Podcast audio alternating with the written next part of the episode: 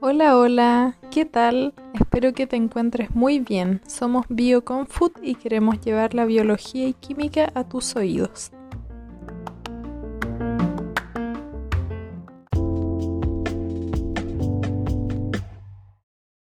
Bueno, pues me presento. Me llamo Sofía y en el episodio del día de hoy les vamos a hablar de un tema súper interesante y es algo que deseamos que aparezca lo más pronto posible para poder combatir esta pandemia.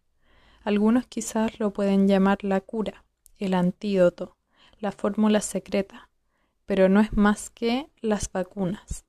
Para poder responder posibles interrogantes que se nos puedan generar, tenemos a una voluntaria de BioConfood que nos ayudará a responder estas preguntas y nos estará contando sobre ciertos conceptos claves en torno a este tema.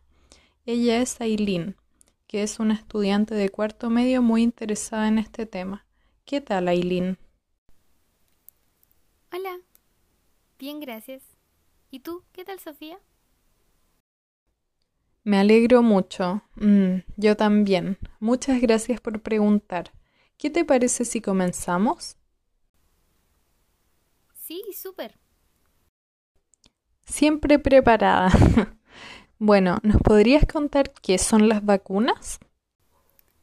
Mira, una vacuna es un producto biotecnológico destinado a generar inmunidad adquirida frente a alguna enfermedad, es decir, te prepara para enfrentar posibles amenazas externas.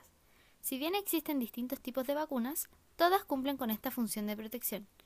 Hay unas que se hacen utilizando virus de otras especies como vector. ¿Virus como vector? ¿Qué significa eso? Suena aterrador. lo suena, pero no lo es.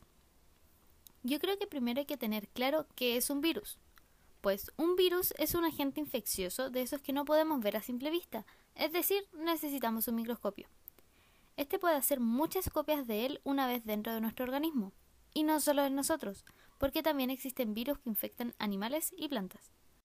Ahora, ¿cómo es que se utilizan como vectores? Una de las vacunas candidatas contra el coronavirus, la vacuna de la Universidad de Oxford, es un ejemplo de esto, pues utiliza este sistema que es como un vehículo que transporta información para que así podamos generar los anticuerpos que nos protegerán ante una próxima exposición al virus. Los anticuerpos se generan porque la información que lleva este vector produce dentro de nuestro cuerpo un componente característico del virus que causa la enfermedad, lo que permite al sistema inmune atacar de inmediato si uno se infecta. El tema del sistema inmune es súper complejo y podríamos hablarlo durante horas, pero tal vez sea mejor en otro capítulo. Oye, pero ¿y si son infecciosos? ¿Cómo es que se pueden usar como vacunas? No tiene sentido.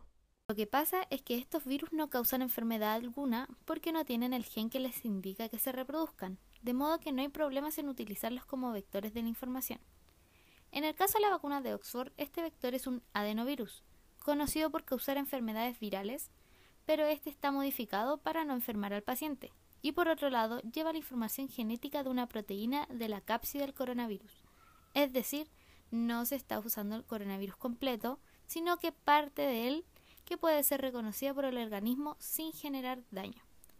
Todo esto se puede hacer por medio de la ingeniería genética. Entonces esta vacuna de Oxford contiene dos virus.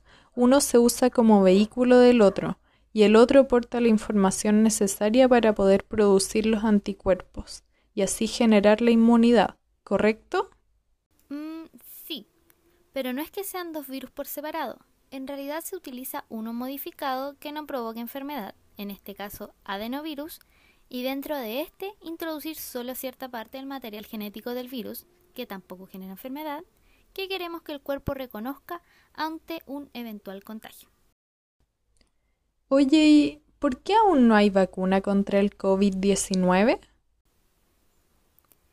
Es que al ser un virus nuevo en humanos, no hay mucha información de él. Los investigadores están haciendo un gran esfuerzo para conocer más de este virus. Mm, ya veo. Entonces, al decir que es nuevo en humanos, ¿quieres decir que ya existía antes? Así es.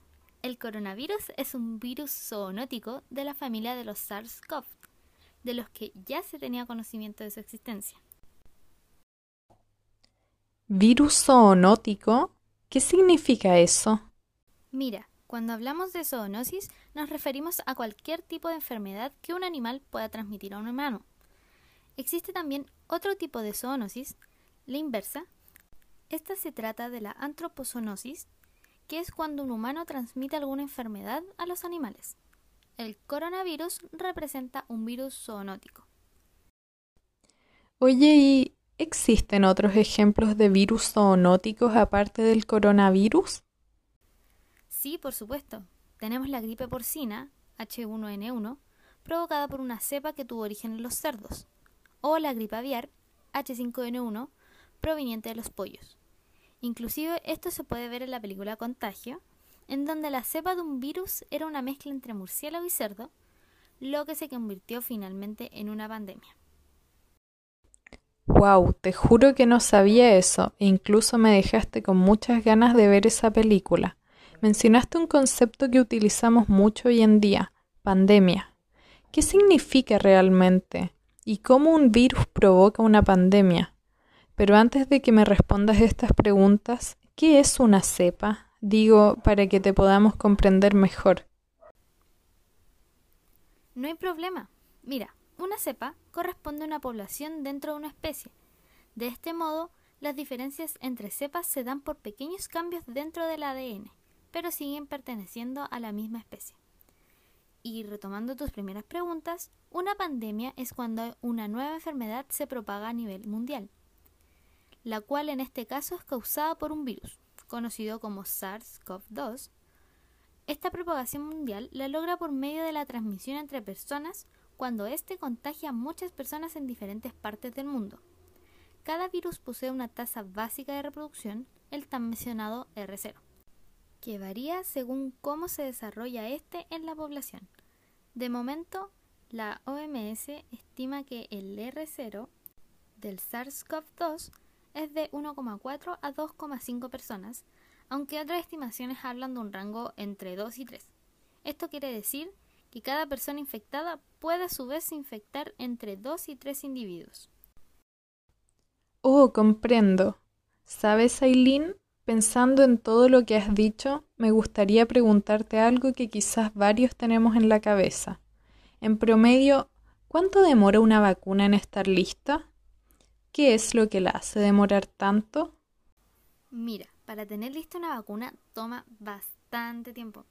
Entre 10 a 15 años aproximadamente. De hecho, el récord de creación de una vacuna está en 4 años. ¿Cuatro años? ¡Wow! Eso es mucho tiempo. Apenas estoy terminando este año y no sé si aguantaría más. ¿Y esto a qué se debe? Bueno, para generar una vacuna existe una serie de etapas. La primera etapa requiere tener un conocimiento previo sobre las características del patógeno. Y aquí es donde se determina qué parte del virus es la más apropiada para que el cuerpo reconozca sin causar la enfermedad. En el caso de este virus actual, tenemos un pie adelante, puesto que podemos aprovechar las experiencias de las investigaciones previas con vacunas frente a otros coronavirus, SARS y MERS, que tienen alrededor de un 80% de homología con el SARS-CoV-2. La segunda etapa, y la más compleja según mi perspectiva, es la de los ensayos clínicos en humanos, porque esta contiene a su vez varias fases. La tercera y última etapa se relaciona con los términos legales para su distribución. ¿Y cuáles serían esas fases de la etapa 2? Ya mira, la etapa 2 se divide en tres fases, la primera es suministrar la vacuna a un grupo pequeño de personas, entre 20 y 80, para evaluar la seguridad y la dosis necesaria. Ahí se mantiene en observación durante algunos meses por presuntos efectos secundarios que podrían presentarse.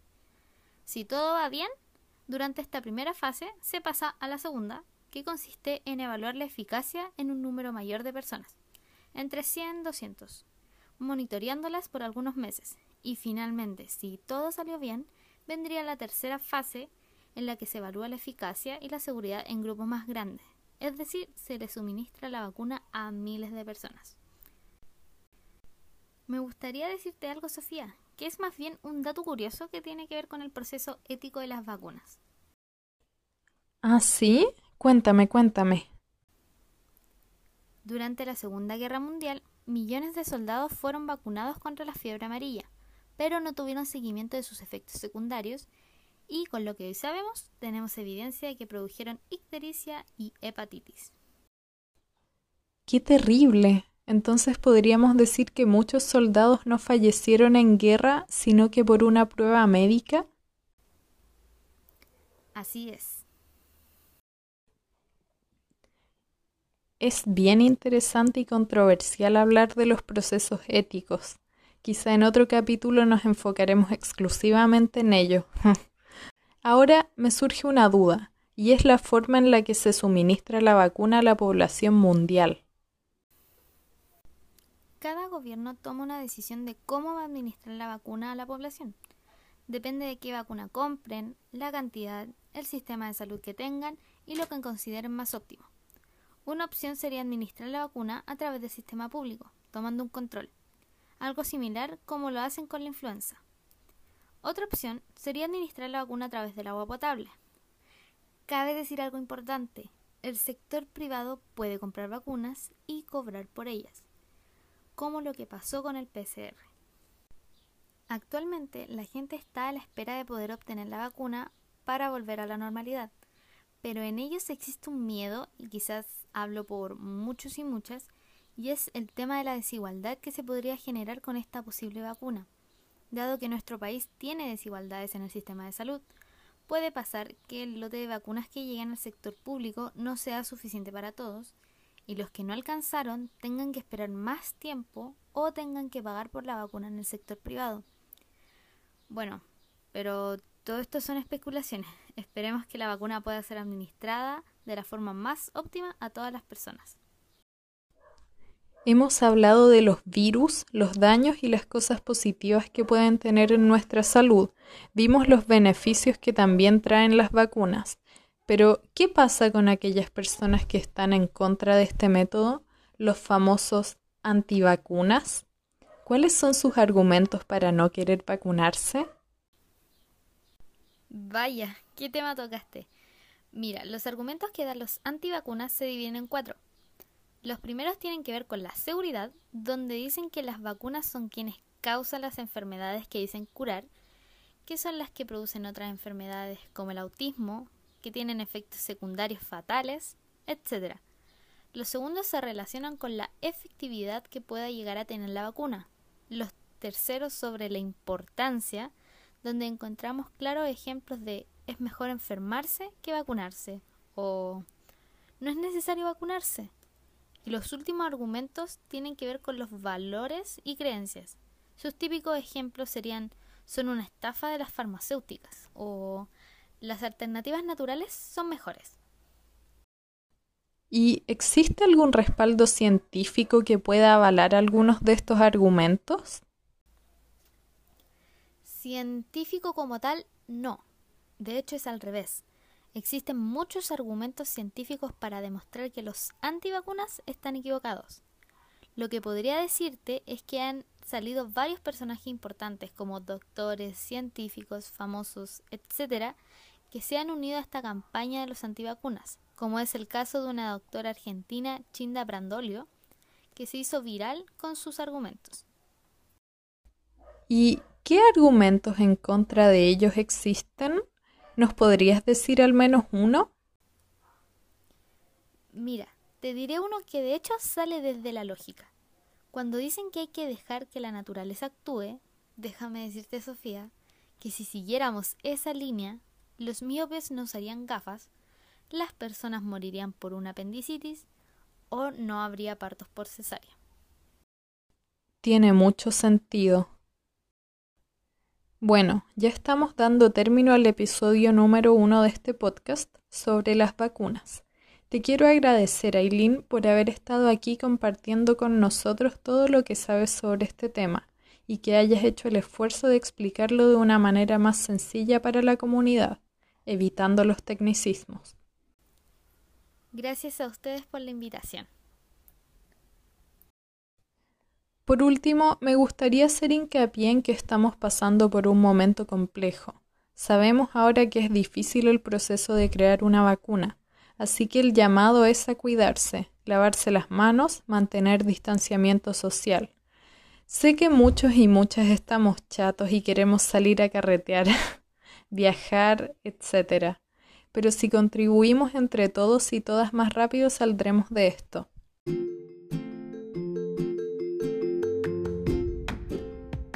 Esto es BioComFood.